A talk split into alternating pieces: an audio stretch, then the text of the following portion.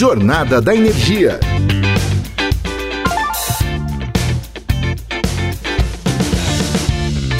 Falando figurada e literalmente, a energia movimenta o mundo. É com energia que a gente trabalha, estuda, cuida da saúde e nos conectamos com diferentes culturas. E como vimos nos episódios anteriores, ela também gera lucro.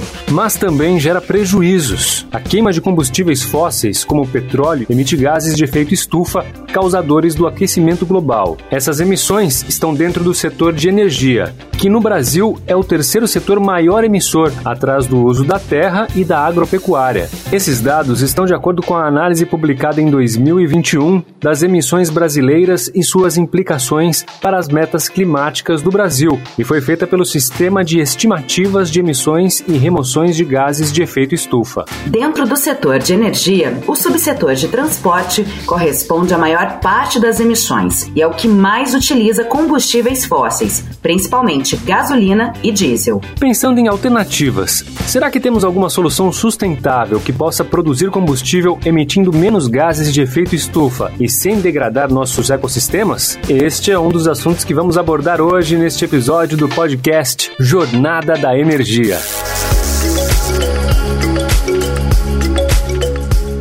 Caroline Schiavo, você que é bióloga do WWF Brasil, pode nos explicar quais são as opções para produzir combustíveis emitindo menos e sem prejudicar tanto o ecossistema? Uma alternativa aos combustíveis fósseis e que a gente tem disponível hoje mesmo são os biocombustíveis, como o etanol e o biodiesel. Se a gente reparar no ciclo de vida da produção desses combustíveis, desde a plantação é, da sua matéria-prima até a queima como combustível, no caso dos biocombustíveis, né? E no caso dos combustíveis fósseis, vou tomar como exemplo a gasolina. Desde a extração do petróleo até a queima como combustível, a gente consegue notar que a emissão de gases do efeito estufa de um biocombustível é menor se comparado com um combustível fóssil. A grosso modo, no caso do etanol, a cana-de-açúcar, ela vai absorver gás carbônico durante o seu crescimento e esse carbono será liberado novamente para a atmosfera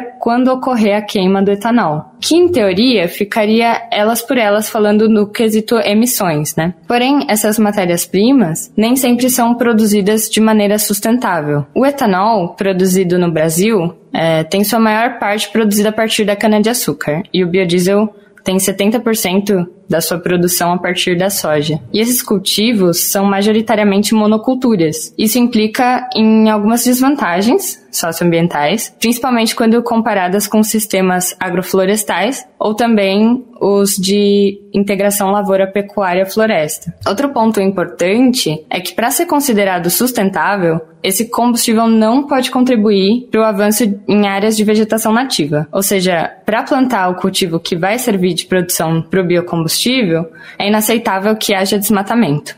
No Brasil, é, nós temos diversas plantas oleaginosas que têm grande potencial para a produção de biocombustíveis. Alguns exemplos são o licuri, o gerivá, o buriti e a macaúba, que é uma, uma palmeira nativa, que eu acredito que ela é um exemplo fantástico de como é possível produzir biocombustíveis de maneira sustentável e ainda diversificar as matérias-primas de biocombustíveis do Brasil. Recentemente, é, em 2022, nós do WWF Brasil publicamos um estudo sobre a viabilidade da macaúba para a produção de biocombustível. Nesse estudo ficou bem evidente algumas vantagens. Em primeiro lugar, é, ela pode ser produzida em pastagens degradadas. Então, não precisa abrir uma nova área e acabar contribuindo para o desmatamento. Além disso, ela pode melhorar a retenção de água e a qualidade do solo. Então, em lugares onde não tem mais plantações ou criação de gado por conta do solo estar degradado, a macaúba ela pode ser plantada e ainda contribuir para a regeneração dessa área. Em segundo lugar, ela pode ser cultivada em sistemas agroflorestais ou também alguns sistemas de integração lavoura-pecuária-floresta, ela pode ser consorciada com espécies econômicas e nativas e também com gado. E isso pode contribuir para o aumento de serviços ecossistêmicos na paisagem. E no caso do produtor, esse consórcio, por exemplo, da macaúba com o gado, né, pode gerar algumas vantagens financeiras. É, ele pode usar subprodutos, como a torta da macaúba, que seria algo que seria jogado fora, né, para alimentação do boi. Outra vantagem da macaúba é a produtividade de óleo. Se a gente tomar como base um hectare, né, a macaúba ela consegue produzir 6 mil litros de óleo, enquanto que a soja ela produz apenas 500 litros de óleo, que pode ser transformado em biocombustível. E isso reflete também na área de produção. Se a gente pegar a demanda de biodiesel do Programa é, Nacional de Biocombustíveis para 2030, é, que foi estimada em 11,5 bilhões de litros de biodiesel, a macaúba ela precisaria apenas de 2 milhões de hectares, enquanto que a soja necessitaria 11 milhões de hectares. Então, ou seja, a macaúba, ela demandaria uma área 81,8% menor que a soja. Então, em resumo, se a gente produzir biocombustíveis de maneira sustentável para substituir os combustíveis fósseis, a gente consegue diminuir, sim, a emissão de gases de efeito estufa sem degradar ecossistemas. E um dos caminhos dessa possibilidade seria a produção de biocombustíveis a partir da macaúba, de pastagens degradadas e sistemas agroflorestais ou consorciados ou de integração lavoura-pecuária-floresta. Muito bacana essa alternativa, Carol. Até porque, ainda falando do setor de energia e de acordo com os dados do relatório do Sistema de Estimativas de Emissões e Remoções de Gases de Efeito Estufa, que nós falamos anteriormente, depois do subsetor de transportes, o maior emissor de gases de efeito estufa é a produção de combustíveis. Na sequência, a indústria e a geração de eletricidade também emitem, porém em quantidades bem menos expressivas do que transportes. Cada setor possui suas próprias soluções. Mas e aí, Renata? Você sabe de alguma alternativa? Regis, se a gente pensar em transporte, que é onde devemos prestar mais atenção pela grande participação nas emissões, podemos pensar em alternativas como um transporte que suporte mais carga e realize uma rota inteligente, ou seja, um caminho com menor distância. Bons exemplos são os transportes coletivos, ônibus, metrôs e trens, que podem ser mais explorados com maior quantidade de passageiros ou mercadorias. Bem lembrado, Renata. E se a gente precisa se locomover para algum local que não tem estas formas de acesso, podemos recorrer às famosas caronas. Em algumas vezes, podemos nos planejar e ir de bicicleta ou a pé. Alternativas positivas para o meio ambiente. Aliás, podemos também substituir o óleo diesel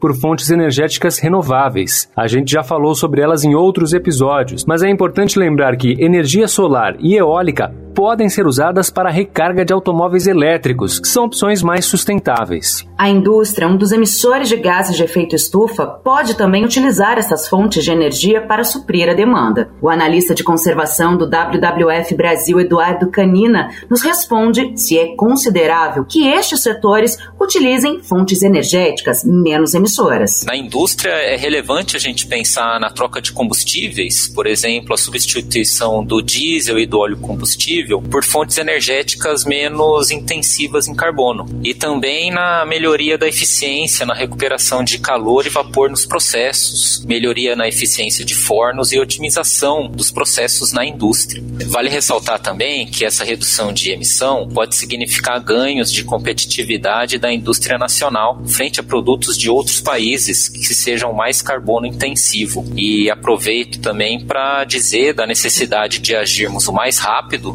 dados recentes relatórios do IPCC sobre mudança do clima. Então, precisamos realmente nos esforçar para reduzir e evitar o máximo de emissões de gases de efeito estufa. Para isso, temos que ter a colaboração de todos os atores e setores. E nessa questão, gostaria de lembrar que no Brasil é urgente parar o desmatamento, que é a nossa principal fonte de emissão de gases de efeito estufa, seguido da agropecuária e energia. A busca por equipamentos mais eficientes também é relevante neste processo de reduzir o consumo de energias poluentes, já que, com o auxílio da tecnologia, é possível obter desempenhos com eficácias similares a de outras que podem usar mais energia. Um documento oficial do Acordo de Paris O Pacto Climático de Glasgow cita que é necessário aumentar os investimentos em energia renovável e garantir uma transição energética inclusiva e acessível. É citada a eliminação progressiva do carvão para que um dia a gente alcance o cenário ideal, priorizando o uso de energias não emissoras na maioria dos setores. Agora eu chamo o cientista, pesquisador e professor do Instituto de Física da USP, o Paulo Artacho. Professor, falando de Brasil, será viável atingir essa meta? Veja, é muito importante que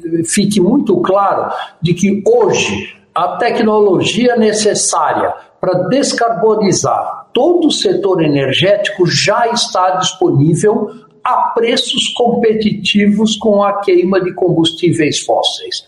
O IPCC, o último relatório do IPCC, deixa muito claro de que é, hoje a tecnologia já está disponível para que a gente possa reduzir as emissões de gases de efeito estufa pelo menos em 50% até 2030 globalmente. No caso do Brasil, nós temos uma situação ainda muito mais favorável que os demais países.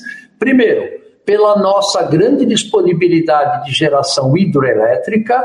Segundo, pelo nosso enorme potencial de geração de energia solar e eólica, que é muitas vezes maior do que a maior parte dos países é, da, da, Convenção do Clima. Portanto, o Brasil tem que aproveitar as excelentes oportunidades que eles têm e nós não estamos aproveitando essas oportunidades. Isso é algo histórico, pois é a primeira vez que energia limpa e fóssil são mencionadas em um texto de decisão da Convenção do Clima da ONU. Professor, isso pode ser um desafio em alguns países, já que cada lugar tem uma particularidade? Sim, não há dúvida de que as soluções para mitigação de emissões vão ser feitas, obviamente, país por país, realidade econômica e política por cada país, que é muito diferente. Né? Então, por exemplo, a Índia vai ter muito maiores dificuldades de implementar uma agenda de energias renováveis do que o Brasil, por exemplo. No caso do Brasil, é, por exemplo, a gente ainda não está explorando o potencial eólico offshore, que tem um potencial gigantesco de eh, geração de energia eólica. Offshore significa geração de energia eólica em áreas marinhas, né? Ah, não no, na área continental. Isso é muito tecnologias eh, como de exploração de energia eólica ah, sobre regiões marinhas é muito bem desenvolvido na Dinamarca, na Inglaterra, na própria Noruega, por exemplo, a preços muito competitivos com a queima de combustíveis fósseis. Então, novamente, é, o Brasil tem que aproveitar estas enormes vantagens estratégicas que nós temos para recuperar uma posição de liderança nas energias renováveis globalmente falando. Uma outra forma de diminuir o impacto das emissões dos gases de efeito estufa é protegendo e restaurando ecossistemas. O quinto relatório de avaliação do painel intergovernamental sobre mudanças climáticas, acordado em Paris no ano de 2015, propõe uma meta de limitar o aquecimento global a 1,5 graus Celsius até 2030. Professor, é possível explorar a biodiversidade brasileira ao mesmo tempo que buscamos atingir essa meta? Bom, em primeiro lugar, atingir a meta de 1,5 graus está cada vez mais longe.